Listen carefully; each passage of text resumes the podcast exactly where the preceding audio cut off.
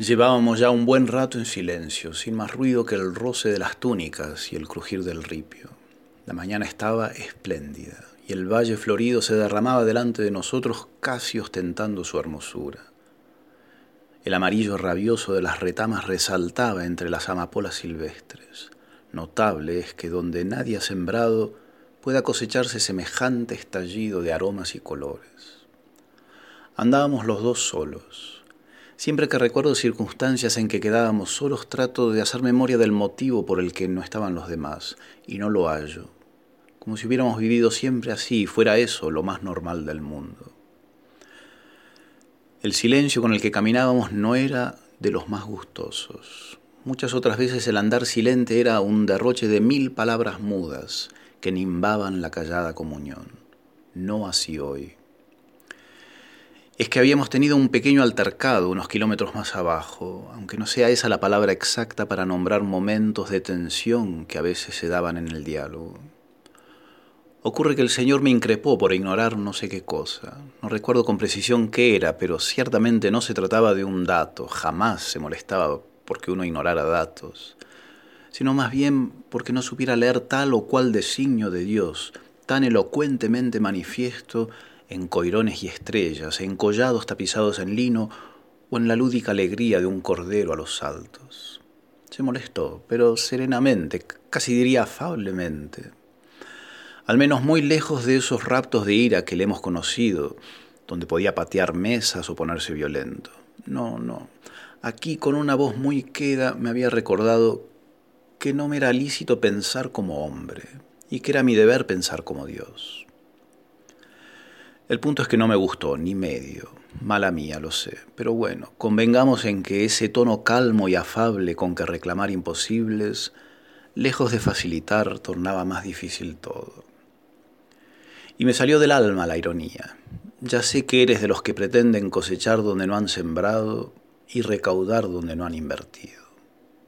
Lo dije muy dispuesto a que abriera una discusión, y estaba resuelto a eso, aun sabiendo que con él siempre las perdía. El caso es que tal disputa no se dio. Apenas respondió un así es, con el mismo tono sereno y afable, y se sumió en el silencio. De esto habían pasado ya tres cuartos de hora y persistía el silencio enrarecido por aquel minúsculo altercado.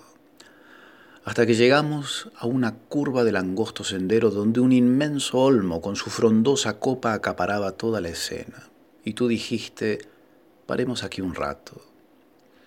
Estaba creciendo el calor del día. Te secaste el sudor de la frente con el dorso de tu mano, como hacía siempre.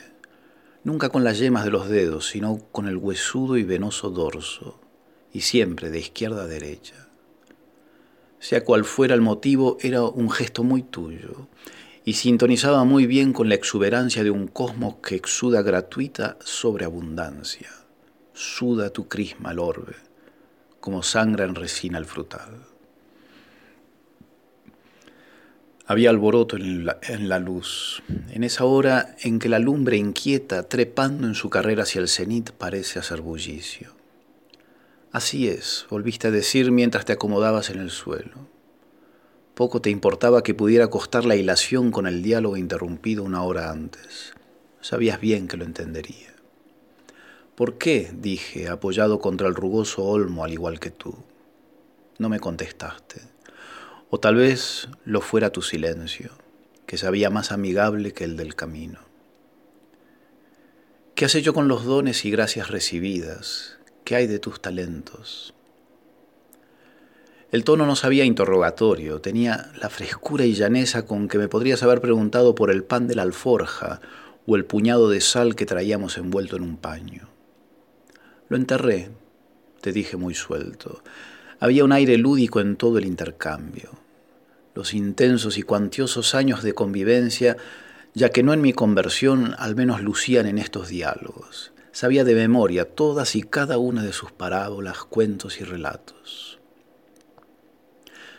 Como un buen sembrador lo enterré en un suelo negro y abierto para que no quedara al borde del camino ni entre piedras y malezas.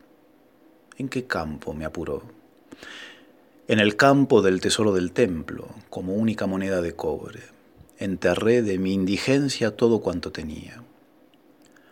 Como un padre conversando con un niño de seis años, parecía tu delicia estar allí, debajo del frondoso olmo, engarzando parábolas conmigo. ¿Y por qué uno solo? ¿Los demás talentos? ¿O en la repartija ligaste uno solo?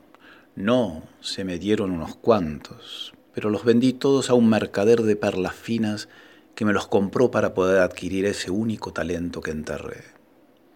No te veía la cara, pues estábamos hombro con hombro mirando hacia el valle, pero de reojo tuve la certeza de tu sonrisa. Era un viejo divertimento, conjugar parábolas y hacerlas danzar como el fulgor de cristales de un prado nevado.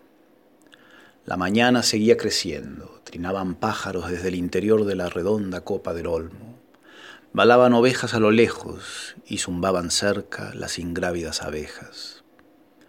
¿Y cuál es ese único talento? soltaste al rato. El pie era inmejorable y no pude dejar de ponerme serio, o solemne, mejor dicho. Y sin incorporarme giré sobre mí mismo, quedando sentado sobre mis talones, cabe ti y ante ti. Sopló una ligera brisa que hizo parpadear la salpicada luz que se escurría por entre el tremolar de las hojas. Sobre tu cuerpo entero, echado contra el árbol, danzaba la moteada luz esmeralda.